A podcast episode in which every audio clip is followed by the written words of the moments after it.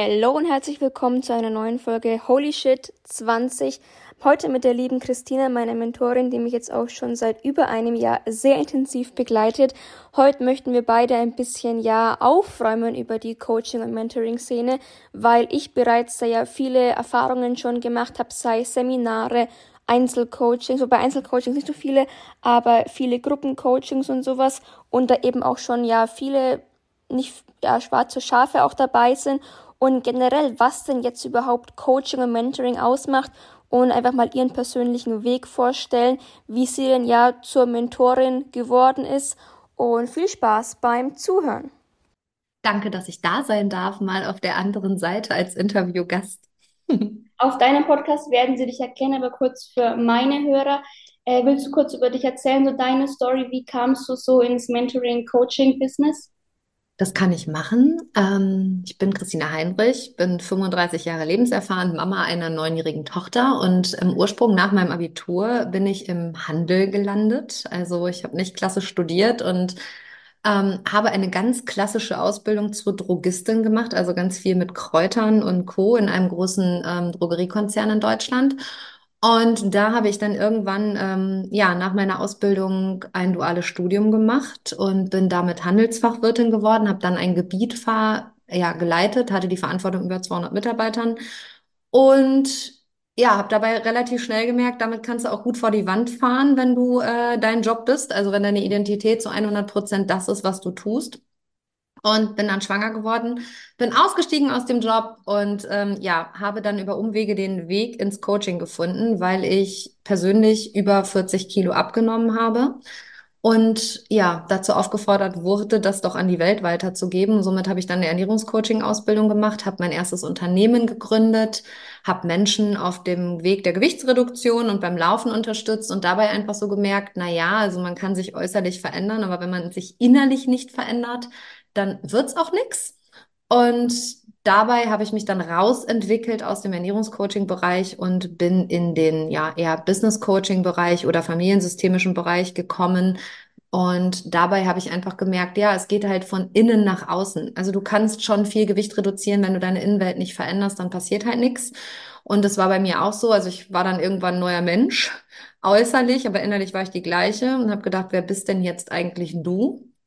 Da im Spiegel und habe dann ganz viel im Bereich der Persönlichkeitsentwicklung gemacht. Und heute bin ich Business-Mentorin und unterstütze mit der Erfahrung aus meiner eigenen Gründung Frauen dabei, ihr eigenes Herzensbusiness aufzubauen. Also ähm, wichtig in meiner Arbeit ist immer, dass ich das auch fühle, was die Frauen da tun. Also ich bin ein ganz großer Emotionsmensch und ja, sehe mich auch mittlerweile nicht mehr als Coach, also als einer der drei Millionensten Coaches Deutschlands, sondern ich sage immer, ich bin Mentorin. Mentorin bedeutet für mich, dass was ich erfahren habe und die Learnings, die ich auf der Reise gemacht habe, weiterzugeben, damit die Frauen, die ich begleite, diese Umwege oder auch Gelder, die ich irgendwo in den Sand gesetzt habe, eben nicht ausgeben und diese Erfahrung nicht machen müssen, sondern einfach auch die Abkürzung nehmen können, was nicht heißt, dass der Erfolg vom Himmel fällt, sondern Erfolg immer noch in meinem Leben und meiner Wahrheit eine Treppe ist und keine Tür, die man aufmacht. Ja.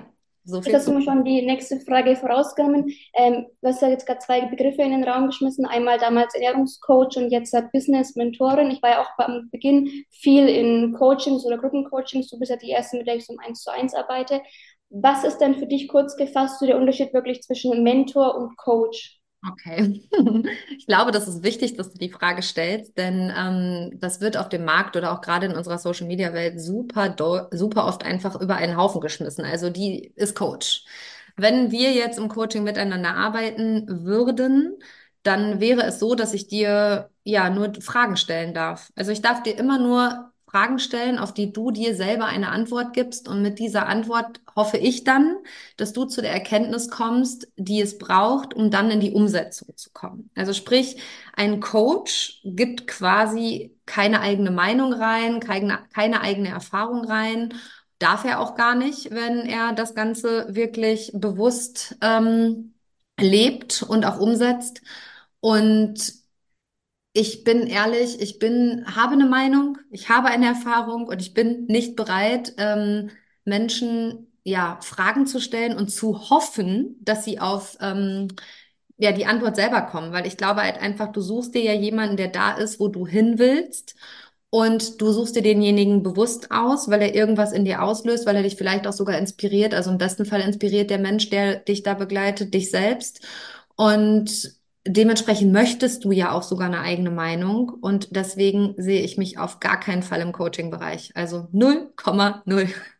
Wer mit Christina Heinrich arbeitet, kriegt immer die volle Breitseite. Ja, danke dir.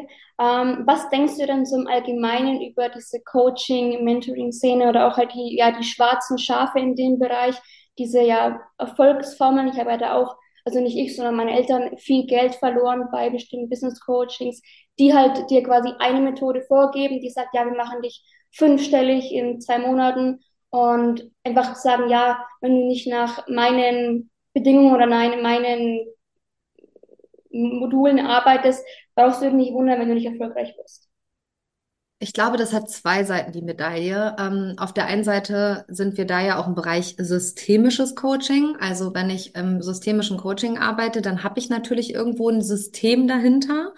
Und äh, dieses System arbeitet ein systemischer Coach gefühlt ab und erwartet dann quasi ein Ergebnis, beziehungsweise verspricht ein Ergebnis, wenn du dieses System verfolgst. Ich bin aber der, der Meinung oder tendenziell verfolge ich einfach das Weltbild, dass jeder Mensch ein Individuum ist und ähm, nicht jeder Mensch in jedem System richtig ist und nicht jedes System für jeden funktioniert.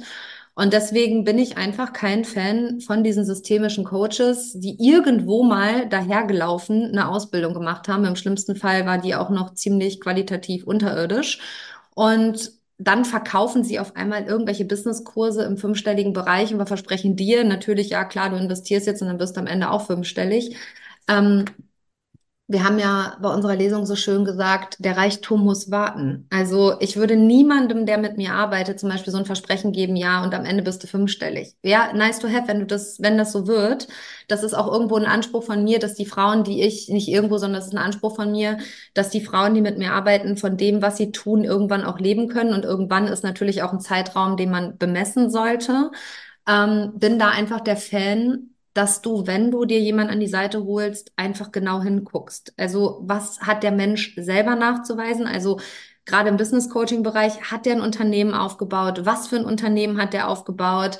Welche Erfahrungen hat er dabei gemacht? Und ähm, da vielleicht auch gar nicht so weit weggreifst. Also ich habe ein Startup gegründet und dieses Startup innerhalb von nicht mal einem Jahr in den sechsstelligen Umsatzbereich katapultiert. Sprich, da kann ich dir natürlich die Expertise geben. Wenn du mir jetzt aber sagst, du strebst nach einem Konzern oder einem Unternehmen mit 30, 40 Mitarbeitern, dann bin ich eben nicht die richtige Ansprechpartnerin, weil die Erfahrung habe ich ja gar nicht gemacht. Und guck halt erstmal, was hat der Mensch selber für einen Weg und was hat er für Erfahrungen gemacht. Und ich glaube, dann kannst du entscheiden, ist es derjenige, der mich begleitet. Und dabei zählt für mich immer, Qualität ist alles. Also ein Umsatz sagt überhaupt nichts, aber auch gar nichts über die Qualität dessen aus, was dieser Mensch kann. Ich kann auch den größten Scheiß online, auf gut Deutsch gesagt, äh, für richtig viel Geld verkaufen. Wenn ich das natürlich gut skaliere, dann erreiche ich viele Menschen. Das heißt aber nicht, dass ich eine gute Qualität abrufen kann. Und einer meiner Werte ist Ehrlichkeit. Das bedeutet also einfach, wenn ich etwas verkaufe, dann stehe ich da 100% authentisch hinter. Dann halte ich auch den Raum für Kritik. Und ähm, mein Anspruch ist einfach so viel Qualität reinzugeben, dass auch gute Qualität dabei rauskommt. Also ich würde mich schlecht dabei fühlen, wenn ich irgendwen dabei begleite und am Ende kommt ein richtig schlecht qualitatives Ergebnis dabei raus. Da würde ich mich lieber verstecken, als dass ich denjenigen begleite. Deswegen überprüfe ich auch immer, mit wem arbeite ich. Also ich arbeite auch einfach nicht mit jedem. Und ich sage auch immer, ich bin auch nicht für jeden. Und das ist im Coaching-Bereich, glaube ich, ganz wichtig abzuwägen und auch im Mentoring-Bereich ganz, ganz wichtig abzuwägen. Ist der Mensch, der mich da begleitet, da, wo ich hin will? Also so Punkt eins. Ähm, hat er eine gute Vita? Also kann ich mich mit der Vita und dem Weg, den derjenige da nachweisen kann, auch irgendwo identifizieren? Und ist das was, was ich auch will? Weil den Rat kann derjenige dir natürlich geben. Und das ist einfach wichtig. Und ich glaube, dass wir da draußen auf dem Coaching- und Mentoring-Markt so viel Scheiße rumlaufen haben. Und ähm, ich kann es manchmal selber nicht äh, haben, wenn ich so irgendwie Social Media aufmache, dann denke ich mal so, boah, langweilt mich. Wenn ihr alle so viel Zeit mit der Qualität eurer Arbeit wie mit eurem Content verbringen würdet, dann wäre allen mehr geholfen. Nur weil jemand guten Content bei Social Media äh, nachweisen kann, heißt das nicht, dass er eine gute Arbeit macht. Das ist auch nochmal so ein Indikator, wo ich sage, ja, kann dich ja inspirieren, aber überprüf mal wirklich, was dahinter steckt. Ja, das ist so meine Meinung. Danke für deine Ehrlichkeit. Meine, meine Zielgruppe sind ja auch eher junge Menschen, Menschen in meinem Alter, aber auch gerade Schüler vielleicht, die nicht so wissen, was nach dem Schulabschluss machen kann. Jetzt ist ja mittlerweile auch gerade durch Social Media das Angebot und sowas an, an Möglichkeiten immer mehr gewachsen, Network Marketing oder alle möglichen ja, Konzepte. Mir wurde auch in meinem, ähm, meinem, meiner Laufbahn, so seit ich eben dieses Business so reingeschlittert bin, auch immer wieder was angeboten. Die Leute erkennen ja auch irgendwie, wer für sowas empfänglich ist. Ich war da früher oder bin heute noch empfänglich, kann mich aber heute halt immer besser abgrenzen. Und dann sagen sie, ja, wir haben hier so ein Trading-Modell oder hier ein neuestes Marketing, Network-Marketing-Modell, mit dem du in drei Monaten den Einkaufspreis gleich wieder drin hast und sowas. Würdest du dann schon sagen, dass es für junge Menschen auch wichtig ist, bevor sie sowas machen, was vielleicht auch ähm, ja, sinnvolle oder erfolgreiche Konzepte sind, mit sowas zu starten, erstmal auch wirklich lernen, normal zu arbeiten und zu sehen, dass am Anfang Geld verdienen auch hart und ja lange dauern kann?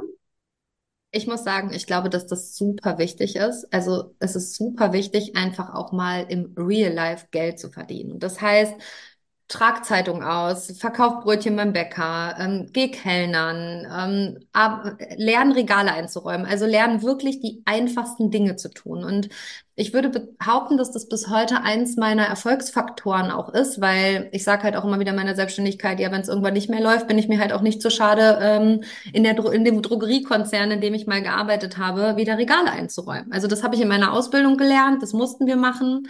Das muss da jeder Gebietsverantwortliche machen, in einer Filiale mitarbeiten, einmal im Jahr.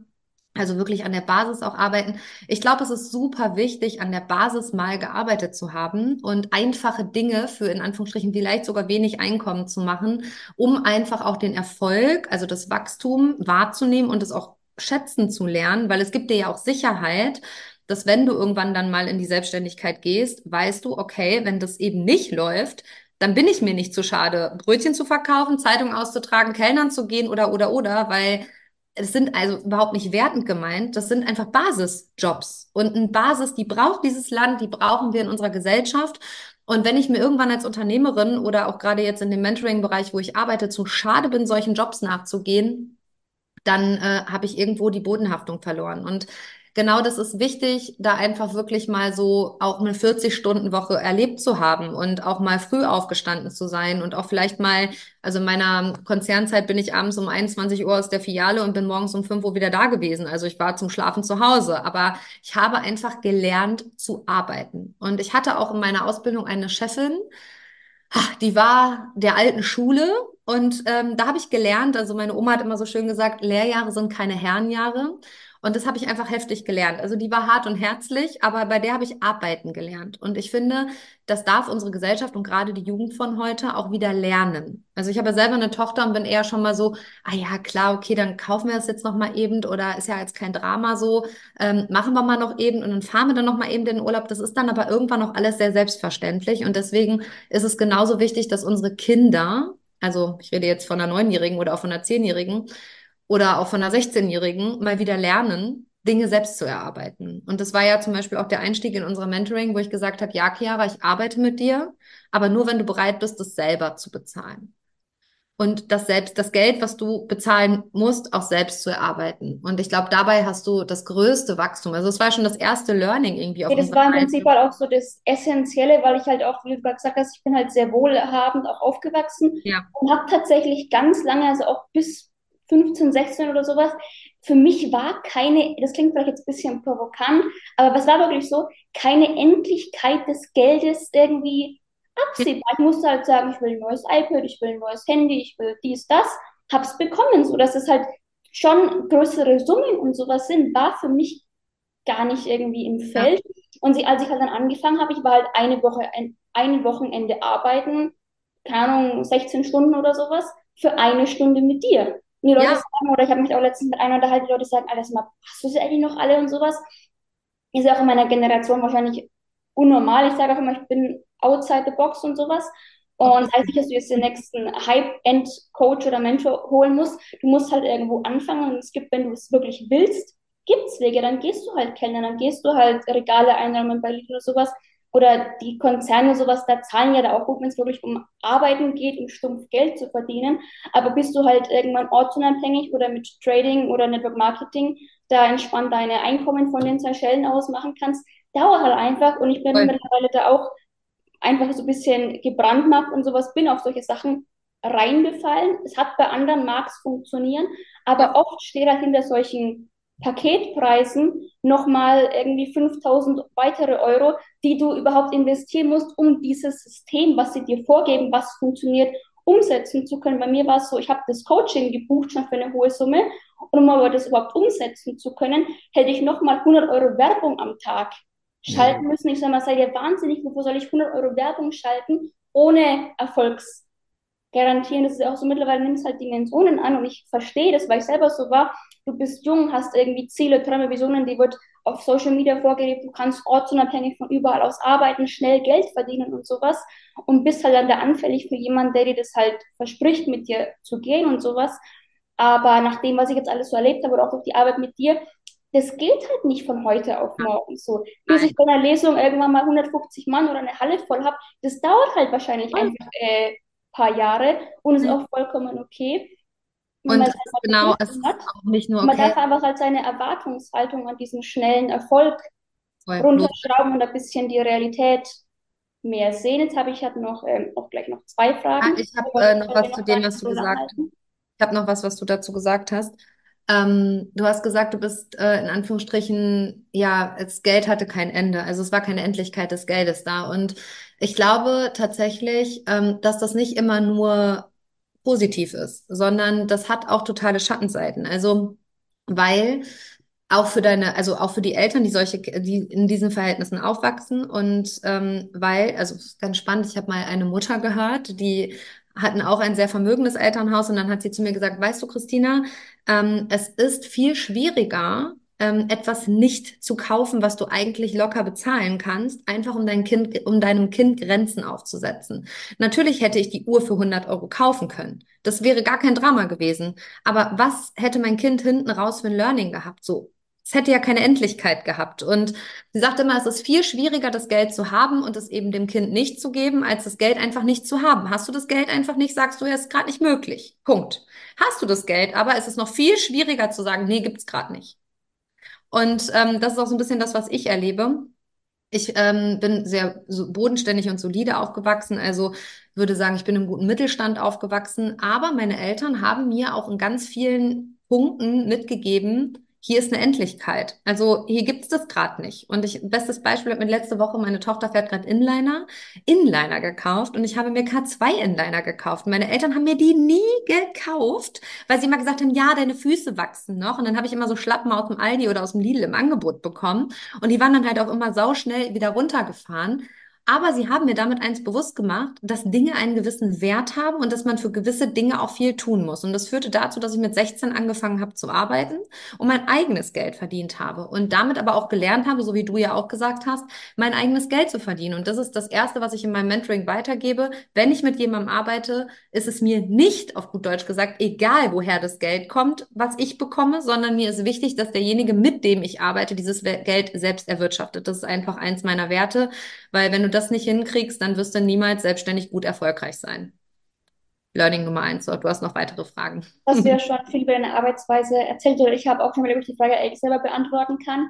Aber was würdest du dann sagen, so vielleicht drei Aspekte, was deine Arbeit mit Menschen einzigartig macht?